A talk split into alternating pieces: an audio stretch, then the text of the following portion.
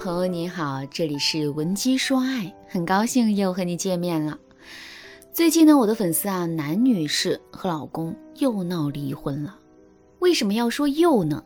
因为他们夫妻啊，近三年至少闹过四次离婚。有一次啊，他们两个人都约好了第二天去民政局了。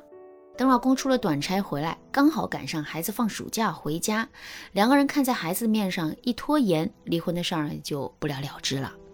但是啊，和平总是短暂的，婚姻的问题靠遮掩逃避是没有用的。所以啊，很快男女士和老公又陷入了鸡飞狗跳的生活。这一次他们夫妻闹离婚的原因是男女士出短差，老公就趁机去和驴友野营。由于他们出门的时候啊，水龙头没有拧紧，水把楼下给淹了，物业联系不到去深山的男人。就只能打电话给男女士，男女士只能匆匆回家解决问题，和楼下邻居协商赔款的事儿。这一来二去就耽误了男女士的工作。等老公回家，男女士恨不得上前对着老公扇一耳光。老公听完男女士讲述的来龙去脉后，坚决不承认自己没关水龙头。男女士生气地吼道：“我进门自己亲手关的水龙头，我不知道吗？你这个人怎么睁着眼说瞎话？”嘴里满口谎言，一点担当都没有。你像个男人吗？是男人就敢做敢当，该认错就认错。结果啊，老公就是坚决不承认是自己的过失，还一怒之下砸了杯子。男女士脾气也很火爆，一看老公砸了东西，她也开始把家里东西往地上扔。由于动静太大，被邻居举报扰民，物业大半夜又上来劝架。男女士老公觉得太丢脸了，就收拾行李离家出走了。这一次，男女士的老公坚决要离婚。男女士虽然脾气不好，但是很明事理。等气消了以后，他觉得因为这点小事闹到离婚实在是不值得，但是他又不知道该怎么解决问题。于是呢，他这才来找到我。他问我：“老师，你看我的婚姻还有救吗？我现在……”就抱着死马当活马医的心态了，我真的太累了。其实不只是男女是觉得累呀，婚姻走到鸡飞狗跳，夫妻双方动不动就提离婚的地步，男人他也很心累。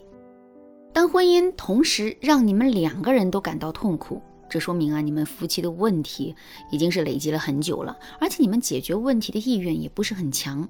那对于现在这个状态，夫妻双方都是有责任的。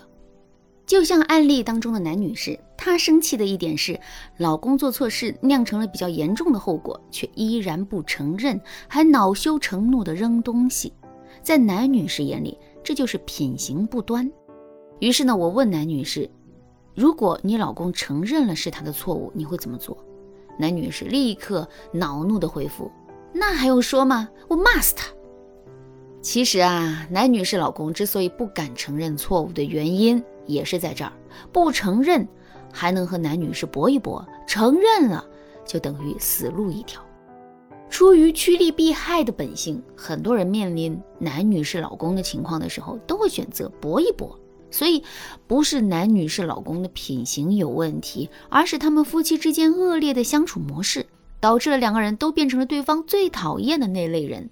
这样的状态对婚姻是致命的。如果你也面临着和伴侣关系越来越差，几乎要离婚的局面，而你却无计可施，你不要再自己扛着所有的伤痛了。你可以把你的担子卸下来给我们，只要你添加微信文姬零三三，文姬的全拼零三三，我们有专业的导师为你量身打造修复夫妻关系的策略，帮助你在短时间内快速提升夫妻关系，提高婚姻质量。快添加微信吧。如果啊，你想修复夫妻关系，那么你该怎么做呢？咱们最先要注意的一个问题就是情绪防洪。在情感心理学当中，有一个词汇叫做情绪淹没，就是指你被某件事激起了严重的情绪反应，导致自己失控、口不择言、焦虑。一个被情绪淹没的人，很容易遇到事情啊就大喊大叫、摔东西，伤害伴侣，伤害伴侣更加是家常便饭。因此啊，我们在和伴侣发生争吵的时候啊，一定要注意及时修建堤坝，防止情绪泛滥。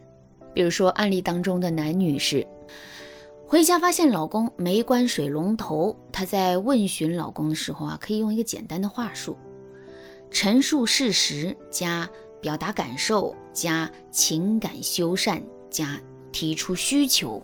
比如，男女士可以对老公说：“老公，我出差的时候被物业给叫回来了，因为我们家水龙头没关，把楼下邻居家给淹了。”物业本来想找你的，但是没找到人，我只能放下工作回家一趟。结果我助理不知道怎么的得罪客户了，我可能要花费很大力气才能把这一单签回来。所以我这几天心情特别不好，因为一个水龙头不仅要和邻居道歉，还影响了我的工作。那这段话就是陈述事实加表达感受，几乎不带任何是非判断。但是做错事的人听了肯定会明白是自己的错。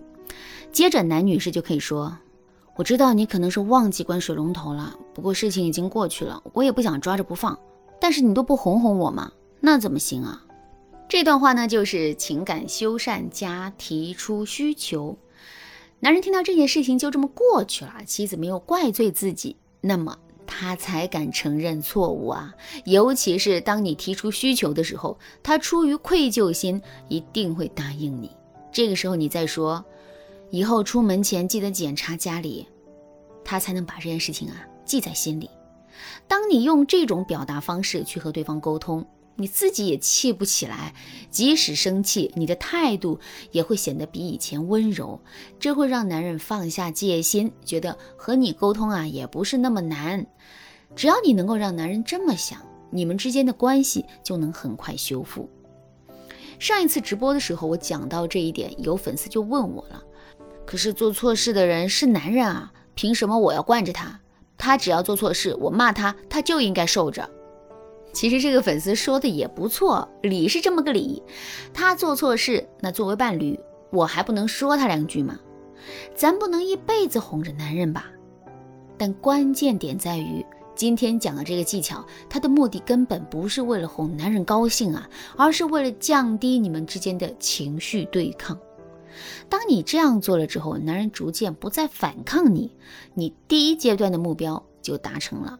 至于引导男人主动来哄你，让他变得温柔体贴，那是在第一阶段完成之后才能学习的内容。如果你不先和男人主动破冰，就没有办法取得对方的信任，后续的高阶技巧还怎么使用啊？总之，大家要明白一个道理。在一段感情里，先低头破冰的那个人不是认输，而是他正在主动调整婚姻的状态。换句话说，他正在掌握这段婚姻的主导权。如果你也正在经历夫妻感情受挫、难熬时光，你却无力改变现状。你可以添加微信文姬零三三，文姬的全拼零三三，我们的专业团队会帮你解决各种婚姻难题，让幸福一直伴随你。如果你想让自己的人生更加的轻松，那就赶快添加微信吧。